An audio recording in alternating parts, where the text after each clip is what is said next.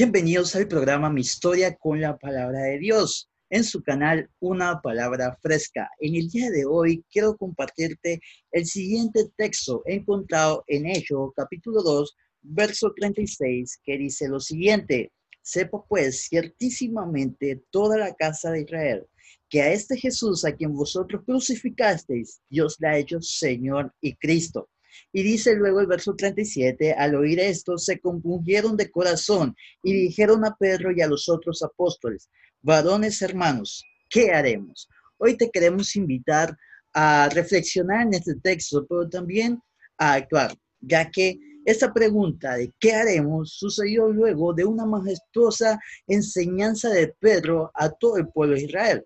Y entonces en este texto le pregunta la gente, ¿qué haremos? Entonces puedes preguntarle al Señor en este momento qué hacer. Y segundo, tomar el siguiente acto que es obedecer. En el día de hoy tenemos otra entrevista, un invitado especial, es uruguayo, eh, también ha tenido la, oportunidad de ser, eh, tener experiencias misioneras en muchos países de Latinoamérica. Y bueno, su nombre es Alejandro Césaro. Bienvenido, Alejandro. Hola, Carlos, que Dios le bendiga. Un gusto para mí en esta tarde, en este tiempo, por estar a través de las redes, comunicados. Y bueno, feliz de poder compartir un poco de lo que el Señor ha hecho en mi vida en estos años y cómo Él me ha permitido también eh, ser de bendición para, para otros. Así que aquí estamos con gusto saludarle. Gracias, Alejandro, eh, por estar aquí con nosotros, por compartir este tiempo. Y bueno, eh, queremos que nos cuentes a qué te dedicas hoy día, qué, qué trabajo ministerial estás llevando a cabo. Ya. Bueno, actualmente eh, estamos junto a mi esposa, eh, mi esposa es chilena, estamos como misioneros a tiempo integral en un ministerio de consejería y salud ministerial. El enfoque mayor de este ministerio es el área de la sanidad, de la restauración, estamos ya hace dos años y medio aquí en Chile, ¿no? sirviendo en esta área también acompañando procesos de personas, familias, pastoreándoles, y ahí estamos enfocados en esta área de, consejería. Excelente, lo que es la consejería, eh, incluso en estos tiempos más que nunca, muchos, muchas personas a nivel, eh, a nivel mundial eh, necesitan un buen consejo. Así que, ¿cómo inicia, por lo menos antes de, de poder ver todo lo que vamos a estar experimentando en el día de hoy, en esta entrevista. Eh, ¿Cómo comienza tu relación con el Señor, Alejandro? Bueno, mi, mi, relación con el Señor, yo desde pequeño iba a la iglesia, desde chiquito, pero creo que pasaron los años y eso a la edad de 11, 12 años comenzó una inquietud en mi vida eh, bastante fuerte eh, por saber qué iba a ser de mi vida después de la muerte. Yo creo que, bueno, soy el menor de cinco hermanos pero siempre tuve todo bien consentido, bien cuidado, pero igual tenía algunas dificultades, nací con algunos problemas eh, serios de salud y llegó un momento que entró en mí la inquietud de saber qué va a ser de mi vida, voy a morir un día, pero yo sabía que había algo más, que no, no era solamente esto de que estar aquí en la, tierra y, y, quedaba aquí. Entonces ahí comenzó mi inquietud, ahí comenzó el querer saber qué iba a hacer conmigo y bueno, ahí hasta la edad de 11 años entregué mi vida al Señor, lo pude hablar con un pastor cercano a mi ciudad, mi madre cristiana, me llevó a la iglesia y pudo presentarme este plan de salvación, porque ahí fue donde entendí. Yo era una persona que estudiaba mucho, me gustaba estudiar, me gustaba enfocarme en lo que hacía, pero era de pocos amigos. Y igual tenía como un vacío bastante fuerte en mi corazón, en mi vida, bastante tristeza, y, y no sabía de dónde venía esto de dónde venía la tristeza, aún yendo a la iglesia desde pequeño. Pero ahí estaba, ahí estaba el punto, me faltaba Dios. Ahí entendí que mi vida tenía propósito y ahí fue cuando me entregué al Señor a la edad de 11, 11 años. Comenzó a ser todo diferente. Mi vida cambió y tuvo un rumbo mucho mayor, ¿verdad? Excelente. La, cuán importante es eh, conocer a ese Señor y sobre todo desde temprana edad. Mm. Eh, incluso eh, lo, que, lo que hago aquí sincronización es, bueno, fue tu mamá quien, quien pudo tener esa bendición de poder compartir la palabra de Dios.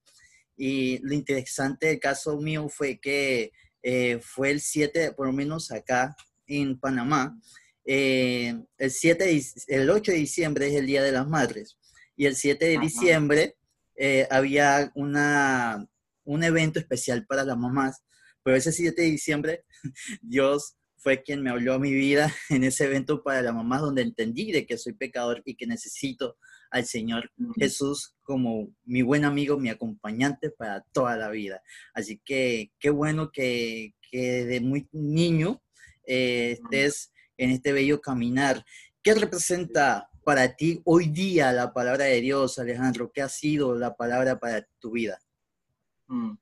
Yo creo que la palabra, la palabra de Dios, la palabra escrita es algo que, bueno, que toda persona debe de conocer, debe tener, y es el manual de vida. Yo creo que eh, muchas personas, y muchas veces en lo personal, muchos de los errores que cometí o de las cosas que no supe resolver o hacer correctamente, era por carencias y, falta de, entendimiento de lo que era la palabra de Dios. Y yo creo que es el manual, el manual de vida. Es algo escrito, pero que también trae, tiene tanta vida, tanta revelación, tanta luz. Y, para mí la palabra significa algo tan importante, tan valioso, que yo necesito constantemente estar conectado con ella. De hecho, me enamoré de la palabra desde temprana edad, en querer conocer las historias bíblicas, en querer conocer la verdad. ¿No? Yo creo que la verdad eh, absoluta está en la palabra de Dios. Hoy vivimos en un mundo tan relativo, donde hay tantas verdades, donde hay tantas cosas que, que van y vienen, pero la palabra de Dios, más allá de los tiempos, del mundo en el que vivimos, el siglo XXI, se mantiene firme, fija, y para mí es un sendero, un sendero en el cual yo tengo que ir, y están los consejos mayores, están ahí, en la palabra de Dios. Entonces creo que hay, abundancia de conocimiento, la palabra me trae seguridad. Yo creo que muchas de las revelaciones que, he tenido de parte del Señor han sido a través de la lectura de la palabra.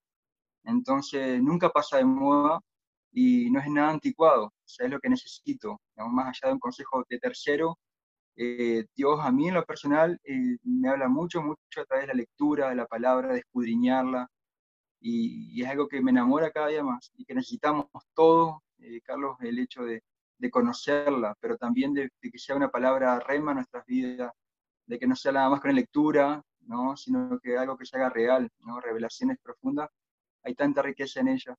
Así que para mí es un manual, un manual de vida. Así es, un manual de vida eh, no pasa de moda y tampoco es anticuada.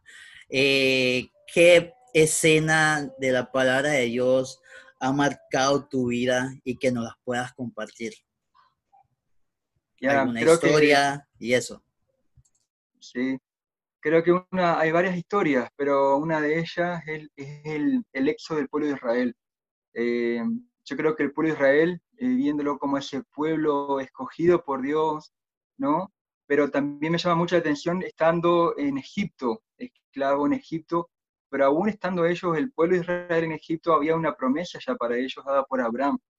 Y a pesar de que pasaron muchos años en, esclavitud, eh, el Señor iba a cumplir esto, ¿no? Y, yo creo que esto constantemente me trae a memoria esto y me hace pensar, porque cuántas veces estamos nosotros viviendo en nuestra vida, no sé, emocional, espiritual o aún física, esto de la, que es la, eh, la esclavitud, habiendo promesas para nuestras vidas. Y yo veo como esto del pueblo de Israel en Egipto, pero cuando sale hacia el cumplimiento de esta tierra prometida, que el Señor ya les había, le había dicho, ¿verdad?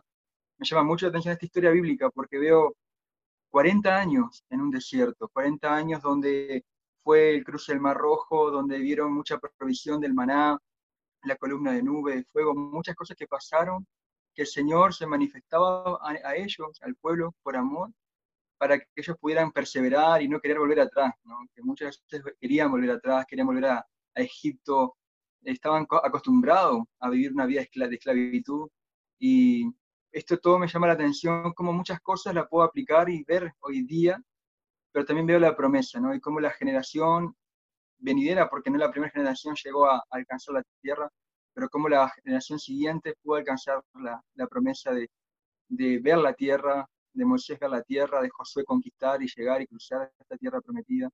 Eh, veo algo que, tanta, tanto contenido ahí, ¿no? En, esto, ¿no?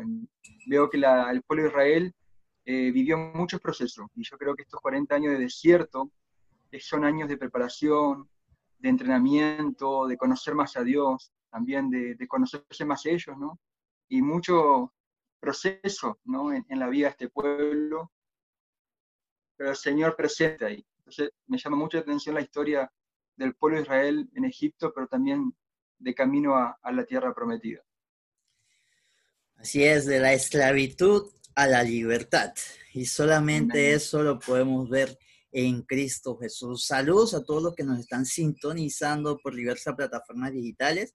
Este es tu programa Mi Historia con la Palabra de Dios. Hoy conversando con Alejandro Césaro. Así que, eh, Ale, entonces, en medio de todo el día, por lo menos eh, vemos a Daniel.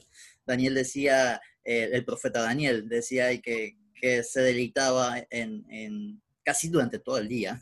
Eh, mm. Escudriñar la palabra de Dios nos invita a Josué a, pasar tiempo en la palabra de Dios de día y de noche, como lo dicen, eh, nunca se aparta de este libro de la ley, sino que de día y de noche nos, nos invita a meditar en él.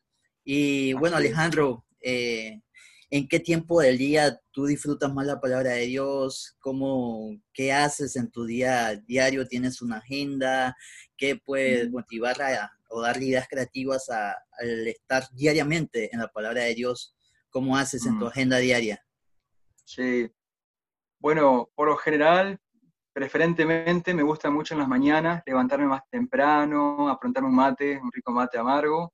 Y creo que el fresquito de la mañana es poder ponerme a orar, ¿no? buscar un tiempo, un lugar tranquilo y un tiempo tranquilo para orar, leer la palabra. Y yo creo que las mañanas son clave ¿no? Eh, para continuar el día. ¿no? Si bien busco otras instancias también el día para, para leer la palabra o la noche, junto a mi esposa también, buscar tiempos juntos de leerla y escudriñarla y profundizar, sacar contenido. Pero eh, yo creo que en la mañana es clave, igual también me gusta leer algunos libros, así que siempre relacionando la palabra con, con buena información, igual, ¿no? con buenos libros también que, de personas sabias, también autores muy, te digo, Así que, pero me gusta, si tengo oportunidad de tiempo, en algún momento ahí estoy. estoy lo leo en la tarde también buscando algún ratito para leerlo, pero preferentemente en, la, en las mañanas. ¿no? Me gusta con, con la, compañía del mate. Así es, con el rico mate, que no solamente es del uruguayo, sino también de los argentinos. Así que esto es riqueza cultural de allá de nuestros amigos de Sudamérica. Así que Así que, bueno, qué, bueno de que por lo menos en horas de la mañana levantarte, disfrutar de ese tiempo. Y, eso es lo que animamos a todos los que nos están viendo y escuchando, eh, de que la hora que tú tengas pueda ser una hora genial, de una hora fenomenal, una hora donde puedas desear solamente escuchar su voz y aprender de él. Eh, Hoy día, ¿cómo estás conectando? ¿Qué haces para conectar la palabra de Dios en medio de tu contexto? A ver, ¿qué nos puedes compartir sobre esto? Mm. Yo creo que, es clave en nuestra vida, ¿no? El, ejemplo, eh, lo que uno hace, cómo uno actúa, cómo uno responde, o sea, el, día a día, la vivencia de uno, ¿no? El, el, ser sencillo, el ser también personas que podamos compartir valores, creo que yo puedo conectar la palabra de Dios que como dijimos en un principio nunca va a pasar de moda, hay vida en ella y esto es para todos los tiempos. Y creo yo de que es tan importante que esto se haga, eh, como dice la palabra, no solamente oidores, sino hacedores de ella, ¿no? Y creo que el ejemplo, el saber dar una buena respuesta, el ser paciente cuando corresponde serlo, en cualquiera de los contextos, ya sea que trabajando secularmente, en medio de los estudios, con la familia, en la calle, saber cómo responder, cómo, qué, qué mirar, qué no mirar, eh, de qué forma también relacionarme con mi familia, ¿no? con mi esposa, con nuestro entorno. Yo creo que la mejor manera, Carlos, de poder eh, aplicar y en lo personal la palabra es a través de la vida, de, lo que yo hago y lo, cómo actúo. Porque puedo hablar mucho de versículos y cosas de la palabra, pero es importante poderla, que la gente igual vea esto, ¿no? que un amor práctico, amor práctico. Para mí eso es, sumamente importante. Que la gente no diga que soy un religioso, que yo veo que hay tanta a veces religiosidad en este mundo y contexto, pero la religión es mala, pero cómo uno aplica, o sea, cómo uno vive esta verdad. Entonces ahí está la clave, en, tu vida, en mi vida, el ejemplo. El ejemplo, el testimonio, dice en segunda de Corintios 3.2, nuestras cartas sois vosotros, escritas en nuestros corazones, conocidas y leídas por todos los hombres. Esto es lo que le decía Pablo al pueblo de Corinto, a la iglesia de Corinto. Entonces, eh, y algo que también, también dice la palabra de Dios, que somos cartas abiertas.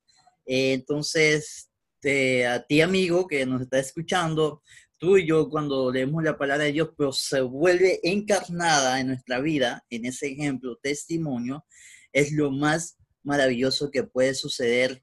Y, algún, y, y aún así que, esto lo que dice Ale, es de que por lo menos que si alguien me está viendo y nunca ha leído la palabra de Dios, lo puede leer a través de tus actos, puede entender lo que es el amor por medio de lo que nosotros estamos eh, transmitiendo en ese momento. Entonces, eh, continuando, para ver, ¿qué verso de memoria te sabes y por qué ha marcado tu vida? ¿Por qué te la aprendiste, Alejandro? Bueno, hay un, hay un verso, un versículo que hace unos nueve años atrás aprendí de memoria y, marcó mucho mi vida. Eh, también de verdad que lo había leído antes, pero el hecho de haberlo sabido de memoria y, también haberlo entendido, eh, es como cambia ¿no? El, eh, tu vida. Y es hecho, Hechos 20-24. ¿no? Y yo creo que este versículo para mí fue, fue muy clave y aún hoy en día lo sigo aplicando, eh, pero de ninguna cosa hago caso, ni estimo mi vida precisa para mí mismo, con tal de que acabe mi carrera con gozo y el ministerio que recibí del Señor Jesús para dar testimonio del Evangelio de la gracia de Dios. Y yo creo que hay cosas importantísimas este versículo de la vida, de la, carrera, el ministerio. hay cosas que tengo que yo creo cada día despojarme, Carlos, y dejar a un lado para continuar esta carrera que tengo por delante, este ministerio de servir al Señor. Esto lo decía Pablo eh, en Hechos y creo que es tan importante el hecho de, no hacer caso a muchas cosas que nos, que nos invaden, que nos, que nos persiguen, aún ya sea emociones, conductas pensamientos o aún prácticas, ¿no? ¿no? Pero Hechos 2024 marcó mi vida. Eh, esta palabra la recibí en, un proyecto misionero radical latinoamericano, eh, Voluntarios sin Fronteras, de la Junta de Misiones Mundiales de Brasil, donde éramos tantos jóvenes de tantos países diferentes, pero por, sirviendo un año entero eh, por una misma causa. Y, fue clave, fue importante, ¿no? O sea, acabar la carrera, pero con gozo, a veces nos cansamos, nos desanimamos, eh, servimos a Dios pero por pura eh, obligación. Yo creo que el gozo es importante en esta carrera Es como correr con gozo la carrera y, saber que hay un galardón también. Y hay un algo que el Señor nos entregó, que tenemos que disfrutar. Algo para todos los que nos están escuchando es que Alejandro y yo fuimos participantes eh, de un proyecto llamado, que se llama Radical Latinoamericano Voluntarios Sin Fronteras de la Junta Mundial de Misiones de Brasil. Bueno, ahí Alejandro y yo nos conocimos, ya estamos hablando de nueve años atrás, eh, cómo pasa el tiempo. Y bueno, y, y, cómo pasa este tiempo y lo más sabroso de ver en este verso que, nos manda a que podamos terminar con gozo. Así que, pastor, líder juvenil, misionero que nos estés escuchando, termina con gozo, hazlo con gozo, todo lo que estás llevando a cabo no es de nosotros, el ministerio que llevamos es de Dios y glorificar el nombre de Cristo cada día es lo más eh, hermoso que podemos llevar a cabo. Eh, hay muchas personas que nos están escuchando, nos están viendo, eh, nos, van a, nos van a estar aquí en Spotify, Anchor, eh, varias plataformas digitales, también en YouTube, eh, también otros ministerios que nos están apoyando, como la Iglesia Buenas Nuevas, en su ministerio televisivo. Entonces, ¿qué mensaje eh, le quieres compartir a cada una de las personas que están, que están sintonizando? Así que ese es tu tiempo, Alejandro. creo que hay algo, una palabrita que quiero compartirles a, a querida, querida audiencia, y está en Juan, versículo 9 y 10. Aquí la palabra dice, yo soy la puerta, el que por mí entrare será salvo, y entrará y saldrá y hallará pasto. Y el versículo 10 habla de que el ladrón no viene sino para hurtar y matar y destruir, pero yo he venido para que tengan vida y para que la tengan en abundancia.